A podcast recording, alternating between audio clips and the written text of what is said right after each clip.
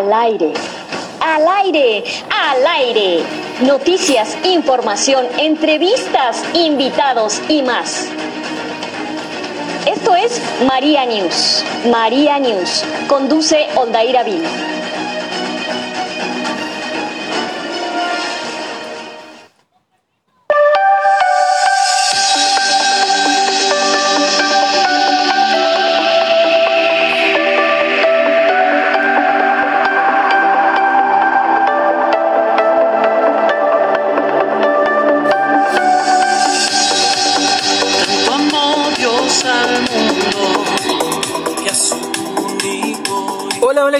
Muy pero muy buenas tardes. Bienvenidos sean todos ustedes a una misión más de Marianus. Mi nombre es Vil. Ya estamos aquí completamente en vivo y en directo. Ahora entramos un poquitín más tarde, pero les tenemos información muy pero muy interesante. Aparte de la reflexión del día de hoy, estará genial. Así que los invitamos a que no se despeguen de nuestra emisión. Les damos la más cordial bienvenida a todas las personas que nos están haciendo el favor de escucharnos ya en la página de Facebook de Santuario de, digo, de Romería de la Asunción.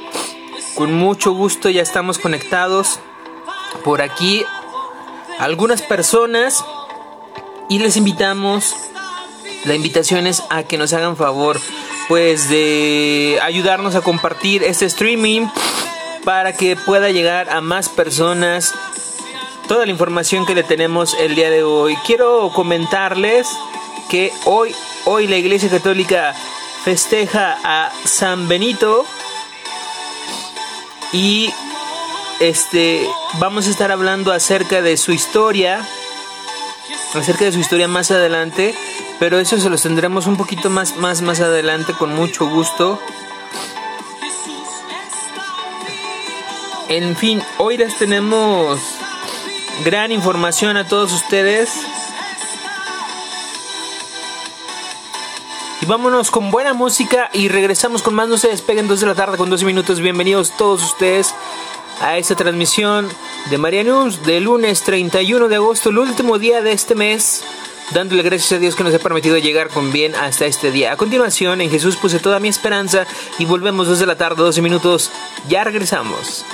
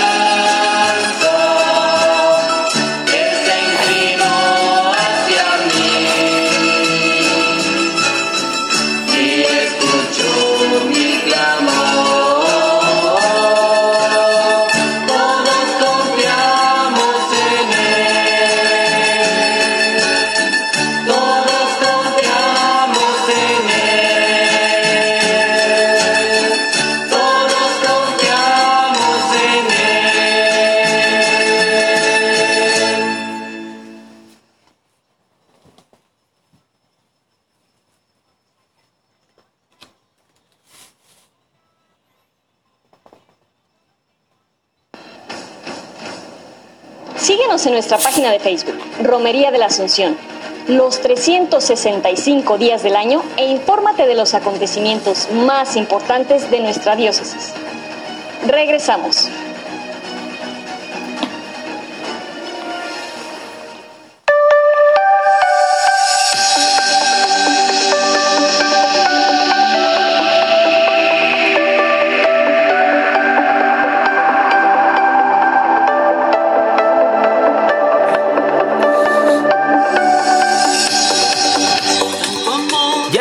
Regresamos 2 de la tarde, 17 minutos. Estamos completamente en vivo y en directo a través de la página de Facebook de Romería de la Asunción y de Santuario de Guadalupe. Quiero saludar a todas las personas que se conectan con nosotros y que nos mandan mensaje. Nos dice Sil Fernández, buenas tardes. Ani Torres nos dice que lo está escuchando. Gracias Tere Jauregui por también estar presente. Sofía Delgado, hola, buenas tardes, feliz inicio de semana. Gracias por estar aquí presentes. Oigan, como les decía, el día de hoy celebramos a San Ramón Onato, patrono de las que van a dar a luz, de las mujeres embarazadas y de las parturientas. San Ramón Onato nació en 1204 en Portel, un pueblo de la antigua corona de Aragón en España. Fue religioso mercedario, el apelativo nonato proviene del latín nonatus, o sea, significa no nacido, que le fue dado por haber sido extraído mediante cesárea del útero de su madre cuando ella ya estaba muerta, en virtud de que el hecho se le considera patrón de las embarazadas, parturientas, parteras y recién nacidos. San Ramón ingresó a la Orden de la Merced de los Mercedarios, comunidad fundada por San Pedro Nolasco en el año de 1218 con la misión de rescatar a los cristianos tomados prisioneros por los musulmanes en África del Norte. Él se ordenó sacerdote en 1222 y sirvió como superior en varias comunidades de la orden. Como rescatador de cautivos fue enviado al norte de África, ahí pagó rescate por varios cristianos y cuando se le acabó el dinero, de acuerdo a su cuarto voto, se ofreció en intercambio por un prisionero. Puesto en cautiverio, se dedicó a la predicación entre los demás prisioneros con el propósito de fortalecer su fe. Su testimonio suscitó muchas conversiones, incluso entre los no cristianos, lo que enfureció a sus carceleros musulmanes quienes lo mandaron torturar en distintas oportunidades. Como castigo, se le azotó públicamente y en otra oportunidad le perforaron los labios con hierro candente y le colgaron un candado en la boca para que dejara de hablar. Fueron ocho meses los que San Ramón tuvo que pasar en esta situación hasta que San Pedro Nolasco pudo enviar a otros miembros de la orden a rescatarlo. San Ramón, de regreso a España, fue nombrado cardenal por el Papa Gregorio IX. El santo asumió su cargo con sencillez y continuó con el mismo espíritu evangelizador que siempre había tenido.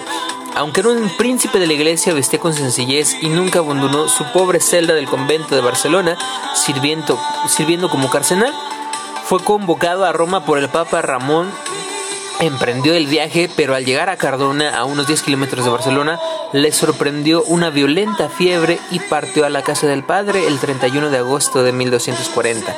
Tenía tan solo 36 años. Vamos a estar compartiendo la oración a San Ramón Onato para pedir su protección, la oración a San Ramón para un feliz parto y vamos a tener un especial más adelante de San Ramón Onato. Es cierto que San Ramón sirve para callar los chismes, los diretes contra las mentiras.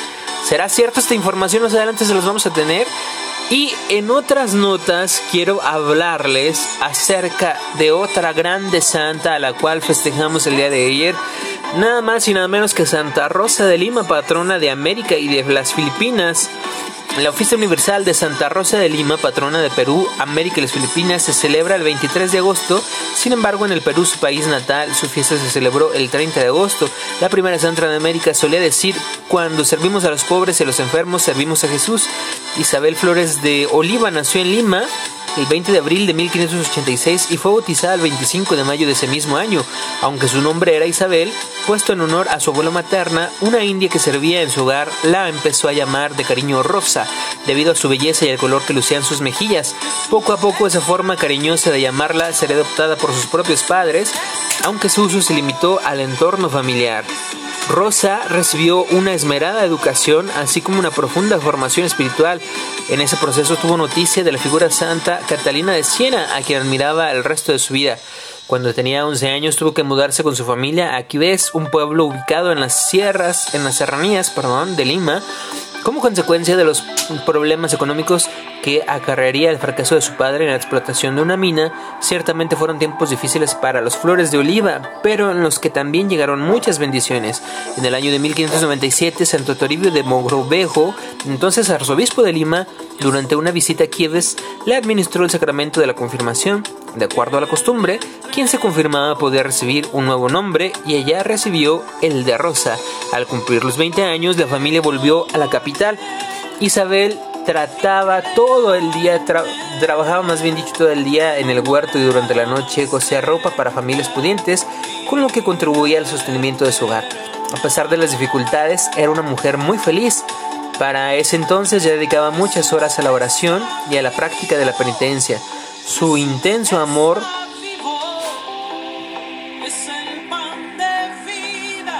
Su intenso amor por el crucificado la llevó a hacer un voto de virginidad Tal amor crecía conforme Rosa se esforzaba por asistir a misa con frecuencia y recibir la comunión casi a diario. Su alma se abría cada vez más a la dimensión mística y a la contemplación. Ella misma era un signo de contradicción en medio de una ciudad que no siempre reflejaba su espíritu cristiano, cuando no caía simplemente en la frivolidad. En una ocasión, su madre le puso una corona de flores en la cabeza para lucirla en algún evento social. Rosa se la clavó en una de las horquillas para hacer penitencia. Había aprendido a aprovechar este tipo de circunstancias para unir su alma a Cristo, sufriente al que dedicaba sus días. Cuando una mujer alabó la suavidad de sus manos y la finura de sus dedos, ella cubrió sus manos con barro. Santa Rosa de Lima era muy consciente de cuál difícil es dominar el amor propio y la vanidad del corazón, así como preservar al corazón exclusivamente para quien consideraba su esposo, el Señor Jesús. Rosa realizaba intensos ayunos y pasaba las noches en vela haciendo oración por los pecadores, especialmente por aquellos que se cerraban a Dios. Se sometió a rigores físicos y a distintos tipos de mortificaciones, siempre con el deseo de alejar de sí a las distracciones, ofreciendo lo que hacía por los más necesitados. A pesar de que sus padres intentaron casarla, ella se negó y defendió aquello que entendía como una vocación particular a la que Dios la llamaba. Así, el 10 de agosto de 1606, ingresó como terciaria en la Orden de Santo Domingo, inspirada por Santa Catalina de Siena, su maestra espiritual. Por sugerencia de un sacerdote dominico, aceptó que la llamara Rosa de Santa María. Con la ayuda de su hermano Hernando, construyó una ermita en un rincón del huerto de su casa donde oraba y se mortificaba. Ahí, de jueves a sábado, comenzó a tener experiencias místicas entre las que se contaba los sufrimientos de la pasión. Es cierto que Rosa pasaba gran parte del tiempo recluida en su ermita, pero no menos cierto es que salía siempre para ir a la iglesia de la Virgen del Rosario o para atender a los enfermos abandonados, a los esclavos maltratados. En medio de sus labores fue que conoció a San Martín de Porres, con quien compartió el mismo afán de asistir a quienes por su sufrimiento eran como otros Cristos, escarnecidos y llagados. Ambos santos se hicieron amigos en virtud de la caridad. En el año de 1615 un grupo de piratas quiso atacar la ciudad de Lima, atraídos por leyendas sobre sus tesoros y riquezas, estando anclados frente a las costas del Callao. Santa Rosa y otras mujeres fueron a la iglesia de la Virgen del Rosario para rezar ante el Santísimo Sacramento y pedirle a Dios que los libre del saqueo de la ciudad. La santa se quedó delante del sagrario con ánimo de protegerlo. Un par de días después, corrió la noticia de que el capitán de la embarcación pirata había muerto y que el barco se había retirado. Los limeños entonces empezaron a decir que esto había sido un milagro y se lo atribuyeron a Rosa. En sus últimos años de vida, la salud de la santa decayó y tuvo que ser recibida en casa de la familia de esposos muy piadosos, don Gonzalo de la Maza y doña María Usátegui. La pareja la consideraban como su hija y velaron por ella casi tres años hasta el día de su muerte. En 1617, el domingo de Ramos, ocurrió su espesorio místico. Mientras oraba delante de la Virgen del Rosario, el niño Jesús le dijo, Rosa de mi corazón, yo te quiero por esposa. Ella le respondió, Señor, aquí tienes a tu inútil esclava, tuya soy y tuya seré para siempre. Hoy, en la iglesia de Santo Domingo, celebran a Santa Rosa de Lima, Santa Rosa de Lima muere el día 24 de agosto de 1617 a los 31 años. Sus funerales movilizaron a toda la ciudad. Entre los asistentes estuvieron altas autoridades eclesiásticas, políticas y el virrey de España, pero no solo ellos, estaba el pueblo que pugnaba por entrar a la casa de los Maza al grito de Santa, Santa. Muchas personas se acercaron al féretro en el que yacía su cuerpo para arrancar un trocito de su hábito y preservarlo como reliquia. Otros tuvieron que ser dispersos por la guardia del virrey porque llegaron hasta un dedo del pie. Santa Rosa fue canonizada por el Papa Clemente X en 1671 y se convirtió en la primera santa de América. El mismo pontífice la declaró patrona principal del Nuevo Mundo, América, Filipinas e Indias Occidentales. Probablemente no ha habido en América un misionero que con sus predicaciones haya logrado más conversiones que las de Rosa de Lima, que obtuvo con su oración y sus mortificaciones, dijo el Papa Inocencio IX al referirse a ella. En 1992, San Juan Pablo II expresó que la vida sencilla y austera de Santa Rosa de Lima era testimonio elocuente del papel decisivo que la mujer había tenido y sigue teniendo en el anuncio del Evangelio. Bueno, hasta aquí tenemos la información de Santa Rosa de Lima y vamos a continuar más tarde con la segunda parte de lo que es la vida de San Ramón Onato, a quien festejamos el día de hoy. Vámonos con buena música y regresamos con más. Esto que vamos a, escuchar a continuación es cada momento. Ya volvemos a cargo de Peregrino, 2 de la tarde, 27 minutos. Esto es Marianius. Volvemos.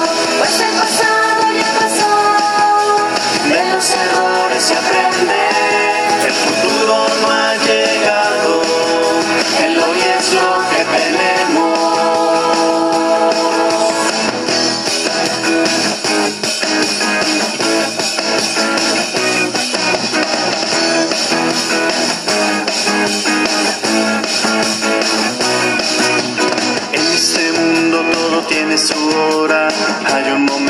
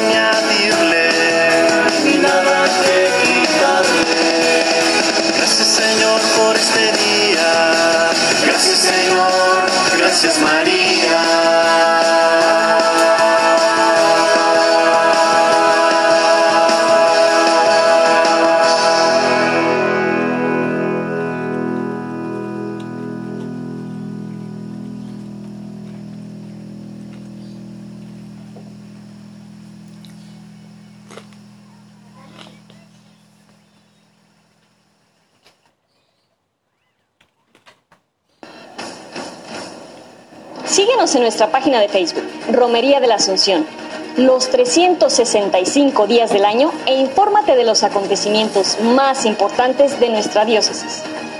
Regresamos.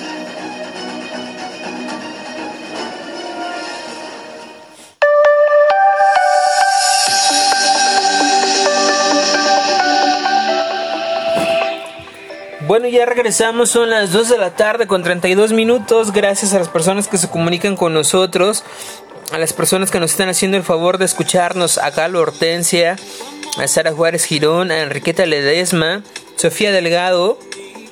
Gracias a todos y cada uno de ustedes que están aquí presentes. Díganos desde dónde nos escuchan, cuáles son sus peticiones. Recuerden que al finalizar estaremos haciendo oración por todas las personas que ustedes quieran, por sus familiares, por sus amigos, por sus vecinos, por las personas que más necesiten de nuestra oración. Con gusto estaremos haciendo oración por ustedes. Anótenlo aquí en los comentarios. Anótenlo aquí en los comentarios y con gusto al finalizar el programa lo estaremos haciendo con mucho gusto. Oigan, fíjense que les tenemos que compartir esta nota donde desafortunadamente el día de ayer un incendio en la histórica iglesia de la Santa Veracruz en la Ciudad de México eh, eh, estuvo en los principales titulares de las notas es que las autoridades de la Ciudad de México informaron que este domingo se registró un incendio en la iglesia de la Santa Veracruz en Ciudad de México, que ya fue sofocado por los bomberos. La Secretaría de Gestión Integral de Riesgos informó que el incendio ocurrió esta mañana en la iglesia Santa Veracruz, que está ubicada en la colonia de Guerrero. El fuego afectó el apuntalamiento del campanario. Los paramédicos de la Cruz Roja asistieron a uno de los bomberos a quien le cayó una estructura metálica mientras combatía el fuego. Además se reportó el colapso de la parte del refuerzo metálico al interior de la iglesia. La Secretaría también informó que un hombre en aparente situación de calle fue ubicado en la cúpula de la iglesia, se procedió a su rescate y retiro. La zona se encuentra acordonada y el personal del Instituto Nacional de las Bellas Artes y Literatura evalúa los daños. La Arquidiócesis de la Ciudad de México indicó en su cuenta de Twitter que no se reportan personas lesionadas y en las siguientes horas darán a conocer más información. Y es que la iglesia de la Santa Veracruz en el centro histórico de la Ciudad de México es una de las más antiguas edificaciones religiosas en la Ciudad de México fue establecida por una hermandad religiosa fundada por Hernán Cortés.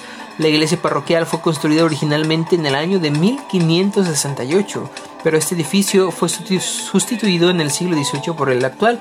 La mayoría de su decoración interior ha sido modificada, pero sigue siendo el hogar de dos imágenes importantes, el Cristo de los Siete Velos y de la Virgen de los Remedios. Ya se habla de que empezará con la restauración para que pronto pueda estar en funcionamiento esta iglesia que desafortunadamente se quemó. Hasta el momento no tenemos información de cómo fue que se incendiara esta iglesia. Pues qué tal esta situación tan lamentable, tan desagradable esta situación, pero bueno, yendo a notas un poquito más agradables, Caritas nos invita a proteger la vida y a respetar la creación con ocasión de la Jornada Mundial de la Oración por el Cuidado de la Creación que se celebra cada año el 1 de septiembre, o sea, el día de mañana, Caritas Internacionales indicó que el COVID debe de ser un llamado para que respetemos nuestra casa común. Como cristianos, nuestra relación con el medio ambiente nunca se puede distinguir de nuestra relación con los demás y con Dios, destacó un comunicado oficial de Caritas Internacional quien se une a la llamada del Papa Francisco para cumplir pasos valientes en el cuidado de nuestra casa común, a rezar y actuar para construir una comunidad de solidaridad y de amor. En esa particular Jornada Mundial de la Oración por el Cuidado de la Creación, Caritas Internacional quiere reflexionar sobre los roles y responsabilidades de todos los habitantes del planeta en la construcción de una sociedad justa y equitativa que brinde a cada uno de nosotros la oportunidad de vivir con dignidad y armonía con la Madre Tierra, señaló la nota oficial. En esta línea, la Jornada Mundial de Oración por el Cuidado de la Creación representa una ocasión importante para celebrar la riqueza de la fe cristiana que se expresa también en el cuidado de nuestra casa común. En estos meses en los que nuestro mundo globalizado se ha visto muy afectado por la pandemia del COVID, nos hemos dado cuenta que nuestra naturaleza humana común y de los interconectadas que están las dimensiones política, económica, social, espiritual y cultural. Destacó el comunicado de la Confederación de Cáritas, que reconoció también cómo los sistemas sociales injustos crearon un terreno fértil para la propagación de enfermedades, cuál frágiles son nuestras vidas y cuál vulnerables éramos incluso antes de la propagación de este virus. Sin embargo, Caritas Internacional considera que la pandemia en curso también representa una oportunidad para que surja una nueva forma de solidaridad a fin de hacer frente común para proteger nuestras vidas. En ese sentido, Caritas continúa trabajando junto a las comunidades locales para combatir la difusión de la pandemia al buscar difundir la que el presidente de Caritas Internacional el cardenal Luis Antonio Tagle definió la pandemia del amor y de la solidaridad. Además, advirtió que será posible promover el desarrollo humano integral solamente si será protegida la vida y se garantiza la sostenibilidad de los sistemas ecológicos, económicos, sociales y políticos. Así serán reconocidas las habilidades únicas del ser humano en términos de conocimiento, voluntad, libertad y responsabilidad. Por eso la nota oficial describió, describió que en todos los países Caritas está comprometida con la sensibilización y el desarrollo de sus habilidades en este ámbito. Pues aquí está esta nota de Caritas que siempre están apoyando a los más necesitados y en esta ocasión con esta pandemia no se quedan atrás. Vámonos de nuevo a cuenta con buena música y ya regresamos a continuación este canto que se titula El Dulce Encuentro. Ya regresamos 2 de la tarde con 38 minutos. Ya volvemos con más de Maria News.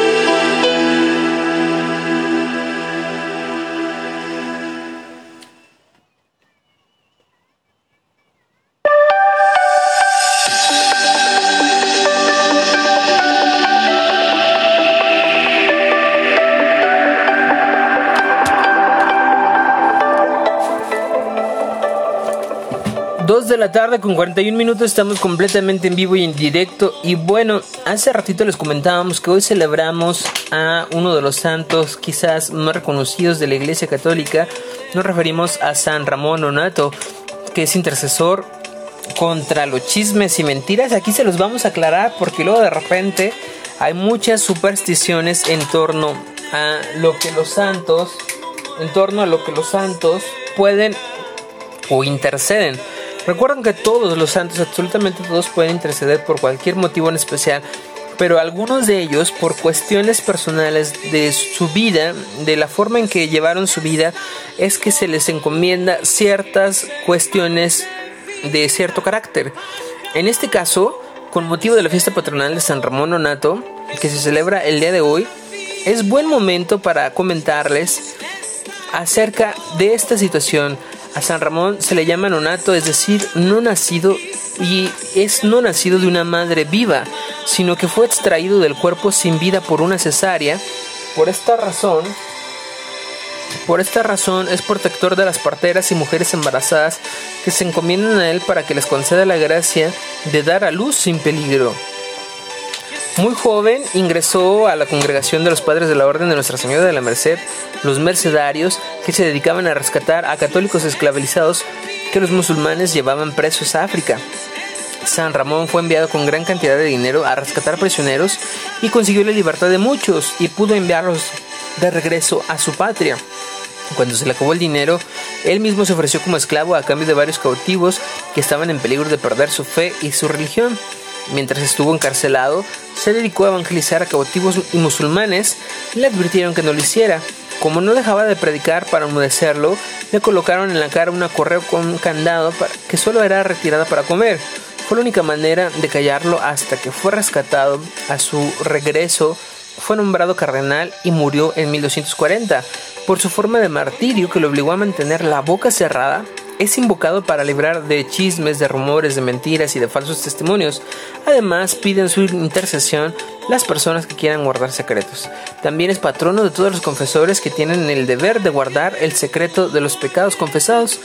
Ahora que ya conoces la vida y la obra de San Ramón Nonato y que ya sabes dónde lo puedes encontrar, tendrías que ir a visitarlo, lo puedes buscar en la mayoría de los templos que llegan a tener esta imagen, aquí lo tienen en, en el templo de Guadalupe, lo tienen también en el templo del Señor de los Rayos. Y díganos ustedes que nos estén escuchando, ¿en dónde más han visto, en dónde más han visto esta figura de San Ramón Onato a quien hoy festejamos? Bueno, pues de esta forma concluimos prácticamente los bloques, los bloques que tenemos aquí para proceder en unos instantes más a lo que es eh, la lectura de la reflexión.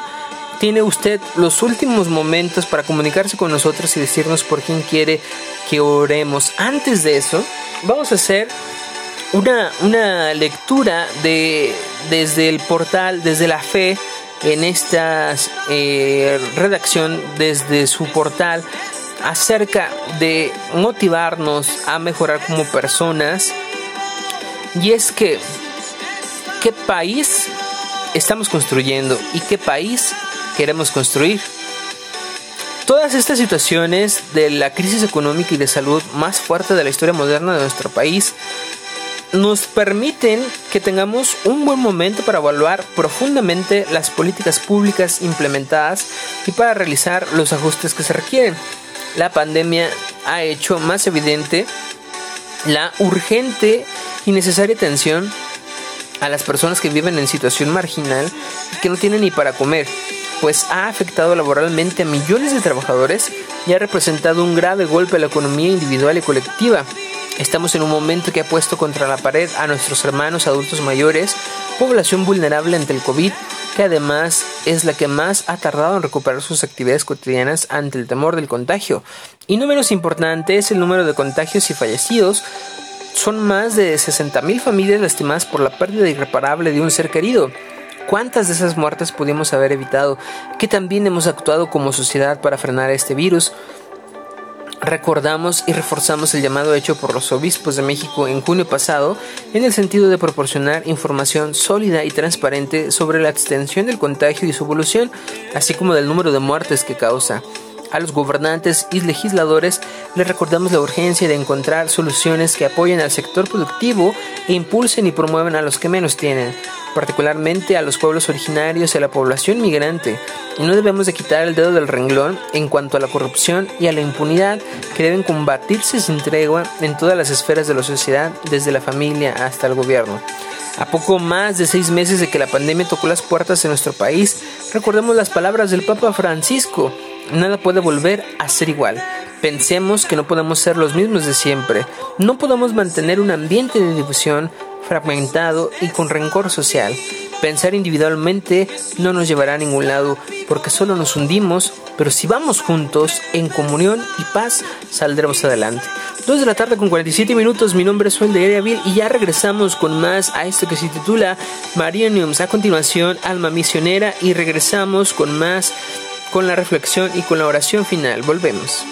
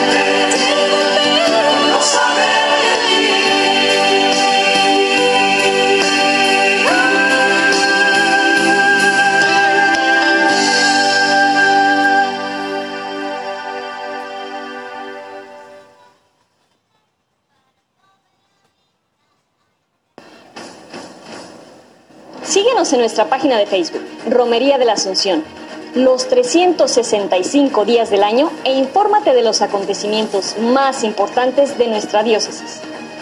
Regresamos.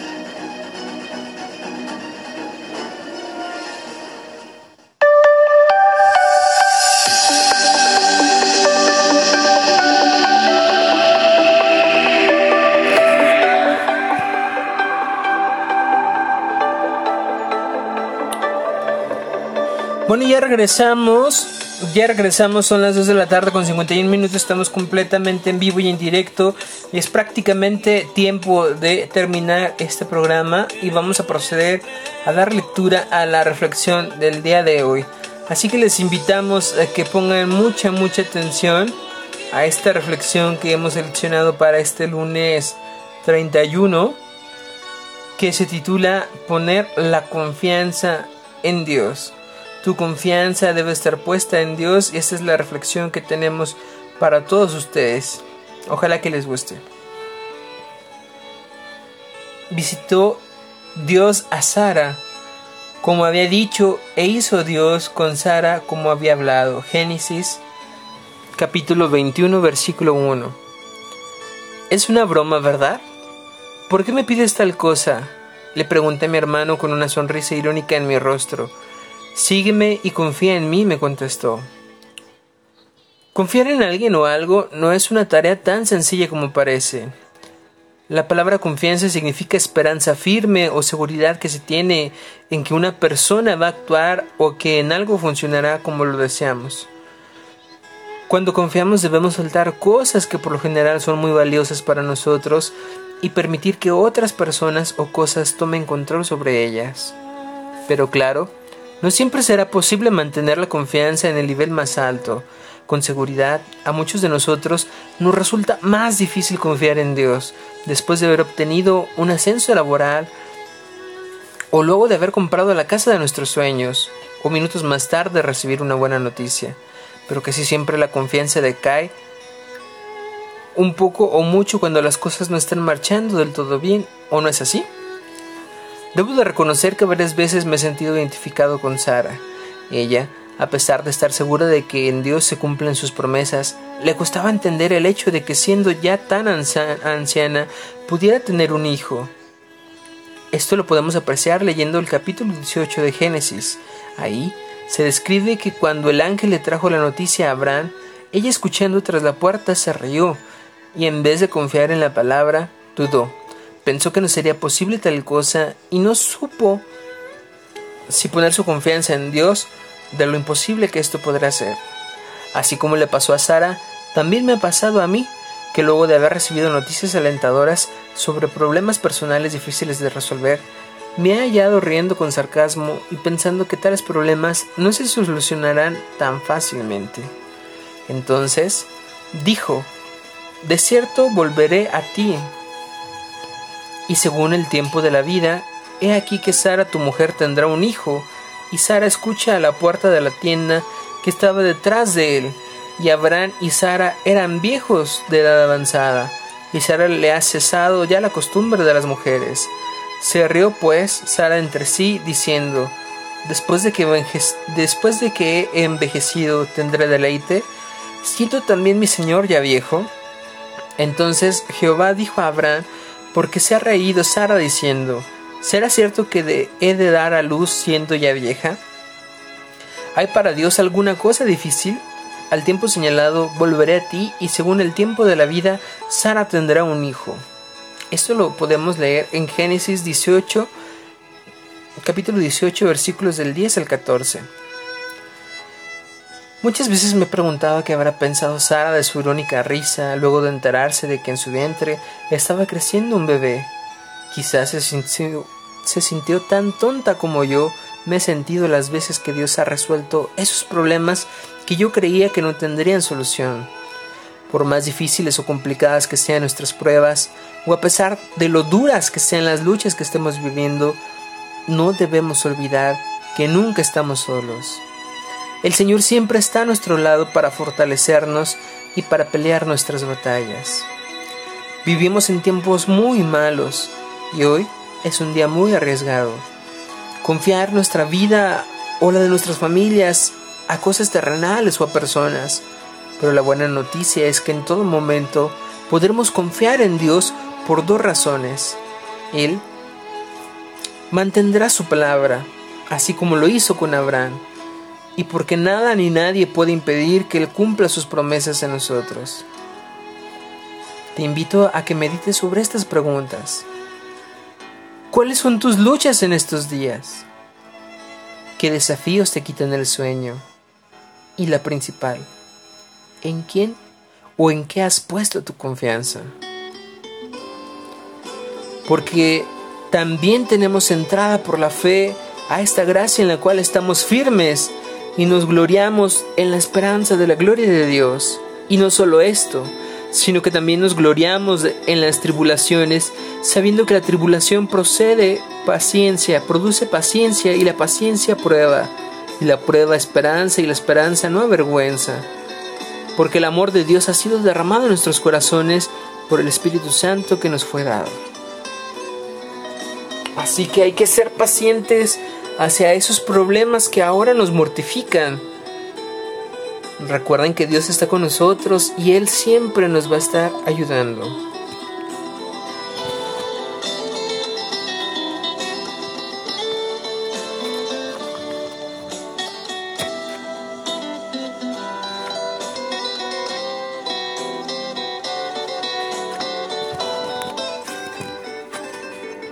Es momento de unirnos en oración y decir, Señor Jesucristo, verdadero Dios y hombre, Hijo único de Dios y de la Virgen Santa, yo te reconozco y adoro como a mi primer principio y mi último fin.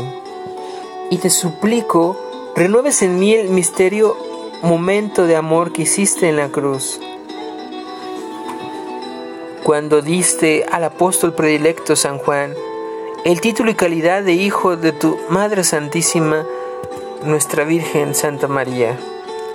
Te pido que le digas también en favor mío, oh mujer, ahí tienes a tu hijo. Concédame la gracia de ser siempre para ella un hijo fiel y cariñoso y sentirla como verdadera madre todo el tiempo de mi vida mortal en esta tierra. Santísima Virgen María, auxiliadora y abogada y mediadora nuestra. Yo, pecador muy necesitado de misericordia, el más indigno y pequeño de tus hijos, postrado humildemente ante ti y confiado en tu bondad y en tu misericordia, y animado por un gran deseo de imitar tus virtudes, especialmente tu amor a Dios y a tu caridad para con el prójimo, tu humildad profunda y tu angelical pureza, te elijo en este día y para siempre por Madre mía suplicándote me recibas en el número feliz de tus hijos predilectos. Te consagro con todo el corazón mis pensamientos, mis palabras, obras y sufrimientos, mis ojos, mis oídos, mi lengua y mi corazón. En una palabra todo mi ser, ya que soy todo tuyo, oh Madre de bondad. Protégeme y defiéndeme como hijo, y en cambio recíbeme, oh Madre mía, mi consagración. Acepta la confianza en que me abandono en tus brazos, que tu protección me acompañe, todos los días de mi vida, especialmente en los momentos más difíciles y en la hora de mi muerte, para que mi alma libre de las ataduras del cuerpo pase de este valle de lágrimas a gozar contigo de la gloria eterna, con el Padre, el Hijo y el Espíritu Santo. Amén. En este momento ponemos en tus manos todas las intenciones de las personas que nos han escrito. Por Tere Jauregui, por Sofía Delgado y su familia, por la salud y pronta recuperación de su sobrina Araceli Jocelyn Godínez Delgado, por Sil Fernández, por Ani Torres y por todas las personas que nos escucharon durante todo el programa, por Laura Cruz, por Miguel Ángel Gutiérrez Escobar. Gracias, gracias a todos ustedes por escucharnos, por sus necesidades, por las necesidades de un servidor, por nuestra iglesia tan estimada, por las necesidades del Papa Francisco, por los médicos y todos los que están trabajando en las clínicas y hospitales que atienden sobre todo a los enfermos de COVID, por aquellos que han muerto el día de hoy, por los que van a morir, por los que tienen hambre, por los que tienen sed, por los que tienen sed de justicia, por los que están encarcelados injustamente. Te pedimos por todos y cada uno de ellos. Señora, protégelos con tu manto y cúbrelos. Y haz que Dios Padre, Dios Hijo y Dios Espíritu Santo los bendiga. Amén. Gracias a ustedes por escucharme hasta el final de este programa. Los espero mañana, si Dios nos permite, para una misión más de Marianos. Mañana, en un nuevo día, en un nuevo mes, estaremos arrancando el mes de septiembre. Así que los invitamos a todos a escucharnos de lunes a viernes de 2 a 4 de la tarde a través de las páginas de Facebook de Santuario de Guadalupe y de Romería de la Asunción.